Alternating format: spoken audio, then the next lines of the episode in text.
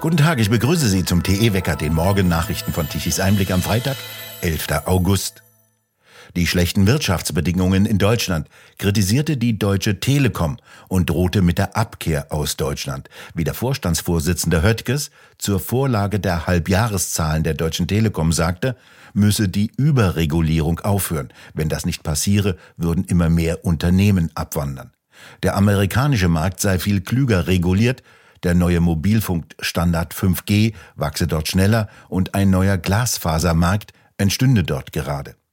Sie müssten nicht an Standorten investieren, wo die Chancen negativ seien, erklärte Höttges mit Blick auf Deutschland. Die Anteilseigner würden vom Konzern erwarten, dort zu investieren, wo Chancen bestünden, auch Erträge zu erwirtschaften. Investitionsentscheidungen müsse man gegenüber Aktionären rechtfertigen. Höttges kritisierte unter anderem, dass die Bundesrepublik regelmäßig Mobilfunkfrequenzen versteigere und die Netzbetreiber dafür Milliarden bezahlen müssten. Doch verschwinde dieses Geld hinterher irgendwo im Staatssäckel, komme aber nicht dem Ausbau der Mobilfunknetze zugute.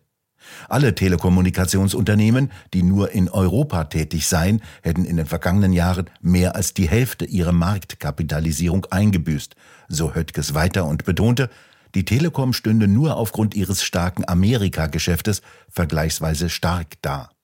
Erst vor kurzem hatte das Institut der deutschen Wirtschaft gemeldet, dass Unternehmen noch nie so viel Geld aus Deutschland abgezogen hätten wie im vergangenen Jahr. Gesprochen wurde von einem Nettoabfluss von 132 Milliarden Euro aus Deutschland, dem höchsten bisher verzeichneten Wert.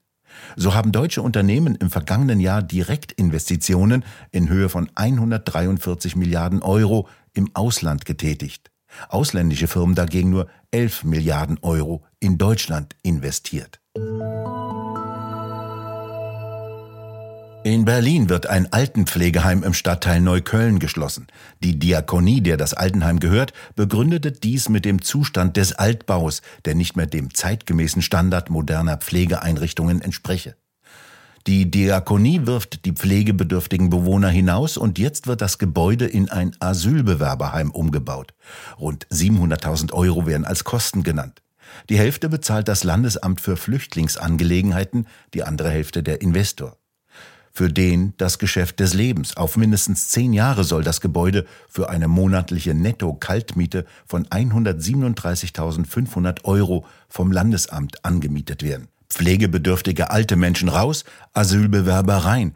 Peter Hane, das ist ja nicht das erste Mal, dass ausgerechnet die Kirche alte und Pflegebedürftige vor die Tür setzt und eine diakonische Einrichtung zum Asylantenheim gemacht wird. Nein, ganz und gar nicht, lieber Holger Douglas. Zu Jahresanfang gab's ja das hier in Berlin schon mal. Und dann immer das alte Lied. Man findet irgendwelche Ausreden für die vertriebenen Senioren. Der Staat sucht ja händeringend Wohnraum für Flüchtlinge. Allein in Berlin, man äh, überlege sich das mal, in der ersten Jahreshälfte 8000 Asylbewerber und 7000 Ukrainer. Und ein Flüchtlingsheim ist die reinste Gelddruckmaschine. Immer mehr Hotels, auch hier in Berlin, der gehobenen Klasse, bereits Asylantenheime. Jetzt sogar ein Kreuzfahrtschiff, das gerade in Hamburg ankert, mit Fitness- und Wellnesseinrichtungen und allen Schikanen. Alle 220 Seeleute wurden entlassen und jetzt kann man richtig Kohle machen. Genauso auch hier in dem kirchlichen Heim in Berlin das inzwischen einen neuen Besitzer hat. 137.500 Euro monatlich Miete bekommen die. Man muss sich diese Summe einfach mal vorstellen. Und der Clou, das Heim sei wegen Baufälligkeit aufgegeben worden, wird den Senioren jetzt gesagt. Ja, aber komisch. Plötzlich sprudeln 700.000 Euro aus der Staatskasse, um das Haus für die Flüchtlinge zu sanieren. Da stimmt doch was nicht. Das heißt ja, dass ausgerechnet die Kirche für die eigenen pflegebedürftigen Mitglieder kein Geld hat, aber für ein Heim, mit dem man richtig Geld machen kann, schon. Da müsste es doch einen Aufschrei geben. Ja, leider nicht. In der Berliner Presse nur Wohlwollen oder Schweigen. Ein Zeitungskollege hat mir anvertraut, wir wollen doch keine Werbung für die AfD machen. Das ist doch unfassbar, dass Nachrichten einfach unterdrückt werden. Tatsache ist, Immer mehr Altenheime werden zugunsten von Flüchtlingen geschlossen. In seiner Not zahlt der Staat ja Luxusmieten. Kein Land, lieber Holger Douglas, behandelt die Senioren so wie Deutschland. Gerade Linke und Kirchenleute, die berufen sich ja gerne auf Nelson Mandela. Und der hat mal gesagt, die Humanität einer Gesellschaft erkennt man an ihrem Umgang mit ungeborenen und pflegebedürftigen Leben. Und da kann man sich doch nur noch schämen für Deutschland. Also um es mal klar zu sagen, die Kirchen holen mit ihren Mittelmeerschiffen die Flüchtlinge her, die schmeißen Pflegebedürftige aus ihrer gewohnten Umgebung, was ja seelische Grausamkeit ist, um dann ihre Immobilien an den Staat zu verhökern für Luxusmieten. Äh, das äh, ist einfach unfassbar. Und das Schlimme, das sind keine Einzelfälle. Ich kann nur sagen, so viel Heuchelei und so viel Herzlosigkeit muss man lange suchen. Und das ausgerechnet bei der Kirche. Und das lässt einen schon sehr sprachlos zurück. Vielen Dank, lieber Peter Hane, für die Informationen. Auf den Äckern herrscht jetzt wieder für die Bauern Stress und Zeitnot. Bisher haben die Mähdrescher gestanden. Der Regen hatte die Felder so unter Wasser gesetzt, dass an Ernten nicht zu denken war. Doch das Getreide müsste jetzt dringend eingebracht werden, bevor es wieder anfängt zu regnen. Auf vielen Flächen, vor allem in der Mitte und im Norden, hat das Korn bereits auf dem Halm zu keimen begonnen und damit wird es wertloser. Es kann nicht mehr für das Backen von Brot verwendet werden, weil im Korn bereits enzymatische Prozesse abgelaufen sind, sondern dieser Weizen kann nur noch als Tierfutter benutzt werden. In anderen Gebieten, vor allem im Süden Deutschlands, hatten die Bauern mehr Glück und konnten ihre Getreideernte noch vor dem Einbruch des Regens einbringen. Schwierige Entscheidungen müssen jetzt die Landwirte treffen. Was zuerst ernten? Viele Bestände sind noch nass. Der Sturm vor ein paar Tagen hat noch einmal vieles Getreide umgelegt und das Schneidwerk der Mähdrescher kann nicht mehr alles aufnehmen. Unter Landwirten heißt es derzeit, zu retten, was noch zu retten ist und zu rechnen. Das Getreide muss teilweise getrocknet werden und das ist sehr teuer. Zusammen mit sinkenden Getreidequalitäten, hohen Energiekosten und Dieselkosten für die Landmaschinen rechnen die Landwirte damit, dass die Ernte in diesem Jahr zu einer der teuersten Ernten zu werden droht. In einigen Gebieten sind zudem Weizenbestände aufgrund der Feuchtigkeit von Schwärzepilzen befallen und schwarz geworden. In weiten Teilen erwarten die Bauern erhebliche Qualitäts- und Ertragseinbußen. Das Frühjahr war lange zu trocken, die Pflanzen konnten nicht richtig wachsen. In Brandenburg beispielsweise rechnet der Landesbauernverband mit Ertrags- und Qualitätseinbußen bis zu 30 Prozent. Gut dürfte sich der Regen auf das Wachstum des Maises auswirken und die Maisernte ab Mitte September verbessern. Auch in den USA gab es zuletzt in den Maisanbaugebieten ergiebige Regenfälle, die ebenfalls eine gute Maisernte erwarten lassen. Gespannt sehen die Bauern auch auf das Ergebnis der weltweiten Ernteschätzung des tonangebenden amerikanischen Landwirtschaftsministeriums. Die wird heute Abend veröffentlicht.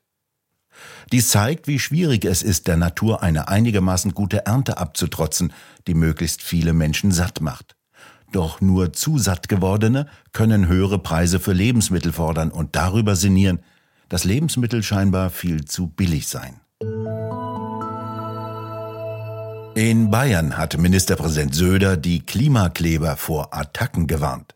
Die Extremisten der sogenannten letzten Generation hatten angekündigt, ihren Protest nach Bayern zu verlegen. Söder warnte gegenüber Bild die Extremisten, im Rechtsstaat gebe es keinen Rabatt für die letzte Generation. Wer Straftaten oder Ordnungswidrigkeiten begehe und dabei auch noch andere gefährde, so Söder, müsse in Bayern mit der vollen Konsequenz des Rechtsstaats rechnen.